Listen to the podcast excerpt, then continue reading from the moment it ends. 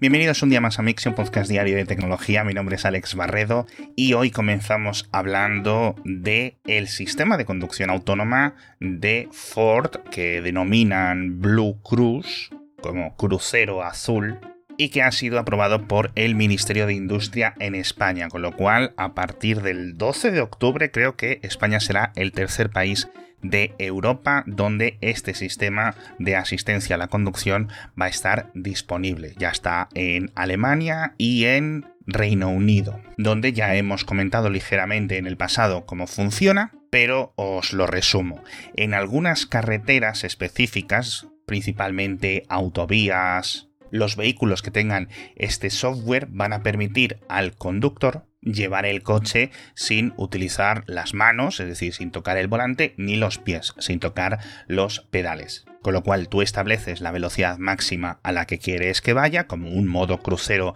de los coches de toda la vida, y si detecta que los coches de adelante o de detrás cambian sus velocidades, pues adapta su velocidad a eso para no entorpecer. No va a una velocidad fija. Y la otra cosa interesante que hace en estas zonas es que mantiene el coche dentro del carril, sea recto, sea curva, para la izquierda, para la derecha, para arriba, para abajo, para donde sea, pero en ningún momento el conductor va a poder dejar de prestar atención a lo que está ocurriendo en la carretera, es decir, siempre va a seguir siendo el responsable y hay un sistema de observación o de monitorización interno, una cámara que vigila que realmente el conductor esté prestando atención a la carretera para que en cualquier momento volver a tomar el control físico del vehículo. La versión de Blue Cruise en Estados Unidos permite también el cambio de carril, es decir, que si tiene que adelantar o tiene que cambiarse hacia la izquierda o hacia la derecha, etcétera, lo hace en las versiones europeas creo que no lo hace en ningún país y a pesar de que todo el hardware,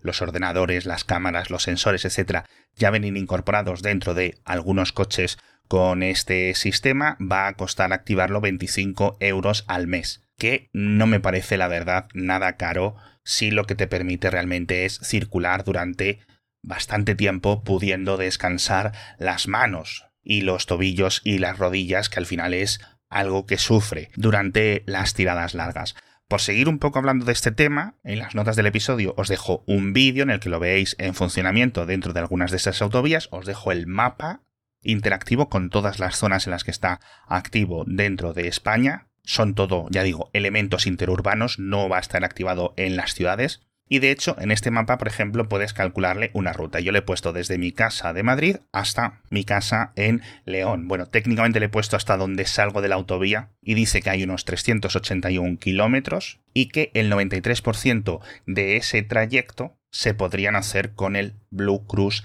activado. Es decir, que el coche iría solo. Pero una cosa que me ha llamado la atención es que, a pesar de que haya tramos largos de 30, 40, 50 kilómetros donde lo puedas tener activo constantemente, hay zonas en las que, digamos, la cobertura de activación aparece y desaparece cada pocos metros. Y eso es un fastidio realmente. No sé si habría alguna forma de decirle, oye, ponte con este modo de conducción asistida, solo si durante los próximos 10 minutos vas a poder estar utilizándolo, ¿no? Según la ruta que tengas en el coche.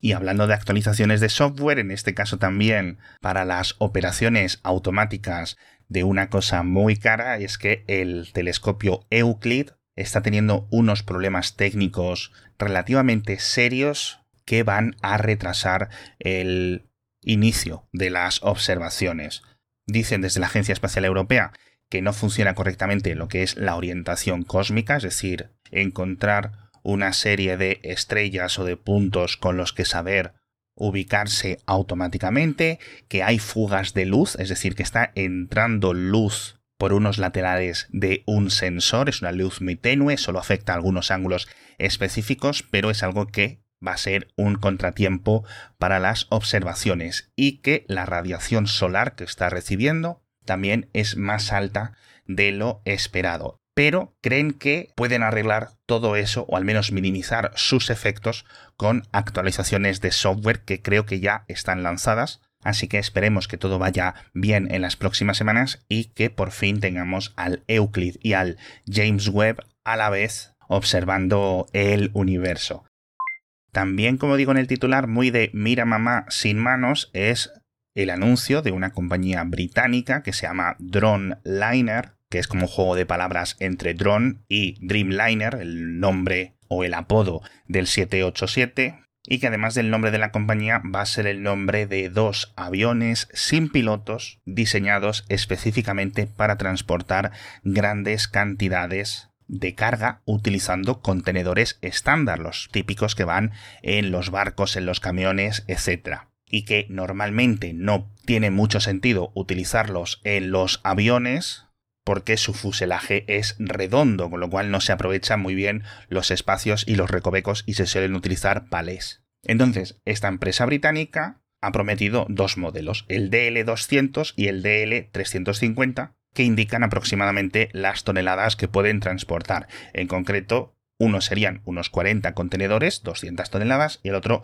80 contenedores, 350 toneladas. Porque, aunque el avión no es cuadrado para poder poner ahí los contenedores, es algo más cuadrado que el círculo o el óvalo tradicional con el que se diseñan los aviones. Y al no tener pilotos, al ser controlado de forma remota y volar de forma autónoma, pues tampoco necesita una cabina donde vayan los humanos pilotándolo, así que lo que es el propio morro del avión, la nariz, se puede levantar sin ningún tipo de problemas y aprovecharlo para precisamente ganar mucha mayor facilidad para introducir, sacar la carga y transportar incluso muchas más cosas. Vuelvo a insistir que de momento no han anunciado nada específico, no han dicho fechas, no han dicho precios, no han dicho nada, simplemente nos han enseñado estos renders. Espero que se conviertan en realidad, pero ya sabéis que en este mundo del transporte aéreo es muy, muy difícil participar.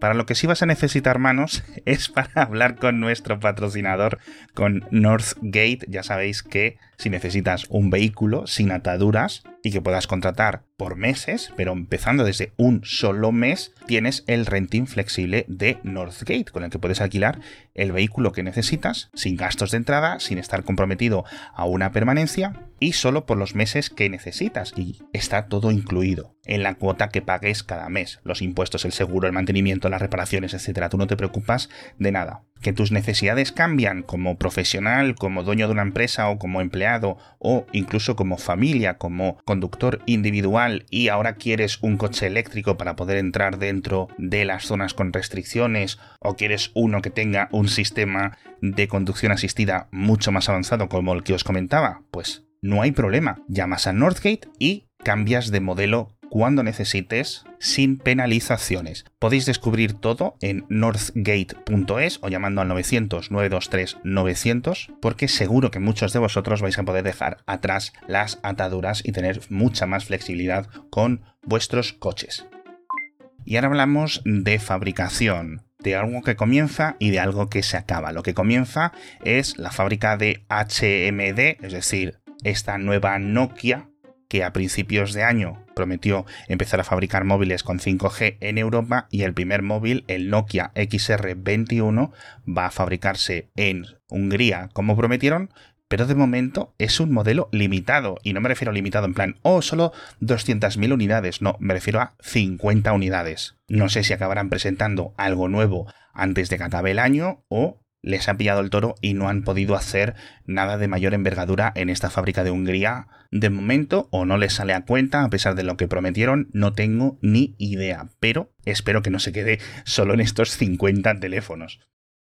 Y por otro lado, se cumplen siete años desde que se retiró de la venta en septiembre de 2016 la primera generación de Apple Watch, con lo cual la compañía lo ha marcado como obsoleto y ya no va a haber recambios ni reparaciones oficiales, con lo cual si seguís utilizándolo vais a tener que ir a establecimientos de terceros. Esto también incluye, como recordaréis, el Apple Watch de oro, que lanzaron también como edición limitada por 18.400 euros en 2015, que no sé cuánta gente de los que lo compraron lo seguirán utilizando, porque ya hace tiempo que no lo actualizan el software ni nada, pero bueno, al final han sido 7 años de soporte que suele ofrecer Apple siempre con sus dispositivos. Creo que la norma actual en España es de 5 años y en la mayoría de países es de 5 años de soporte oficial para reparaciones, etc. Pero la nueva ley europea que entró en vigor a principios de 2022 lo expande a 10 años, con lo cual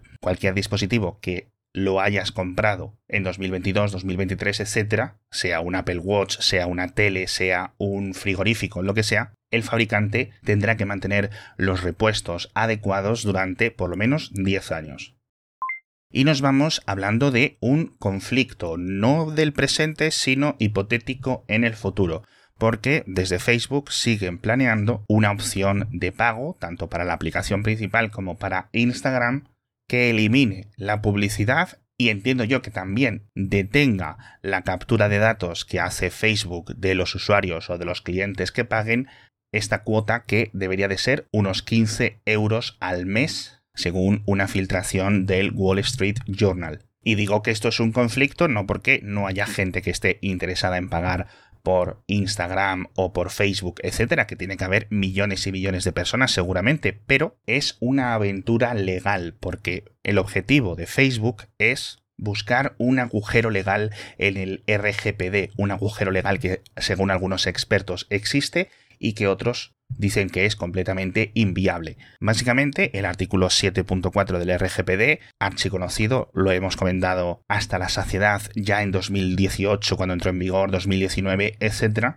dice que este tipo de aplicaciones, de plataformas digitales, etcétera, no pueden ligar la ejecución del contrato, es decir, lo que tú aceptas al registrarte en Facebook, en Instagram, en Tinder, donde sea, no lo pueden ligar a que tú aceptes el procesamiento de tus datos personales. Como Facebook lleva desde 2018, que esto entró en vigor, vuelvo a insistir, sin aceptar este cuerpo de la ley, pues ahí están varias de las multas que se ha ido llevando durante los últimos años. Y Facebook piensa que si acepta esta normativa, cuando avise a los usuarios de que, oye, ¿quieres darme los datos personales y darme el derecho a que haga con ellos lo que yo quiera, los procese, bla, bla, bla, la mayoría de sus usuarios les van a decir que no. Y eso va a afectar a sus ingresos publicitarios, lo cual es normal. Pero si la alternativa que Facebook dé en esa nueva pantalla, en ese formulario que aparezca en el futuro es o me das acceso a tus datos personales o tienes que pagar por Facebook, mucha gente o pagará o aceptará el tratamiento de los datos. Ya digo, parece que las interpretaciones del RGPD están en contra, pero Facebook cree que merece la pena intentarlo, porque entre que van a los jueces o a los tribunales o lo apelan, no sé qué, no sé cuánto, pues van a ser unos años más en los que pueden seguir con su modelo de negocio actual. Pero bueno, alguna cosita más que os dejo en las notas del episodio. Hablamos de Gmail, hablamos de TikTok con sus respectivas noticias, respectivos enlaces y toda la información de lo que os he ido comentando en el episodio. Así que muchísimas gracias a todos por estar conmigo un día más y nos vemos mañana en el próximo episodio de Mixio con más noticias de tecnología.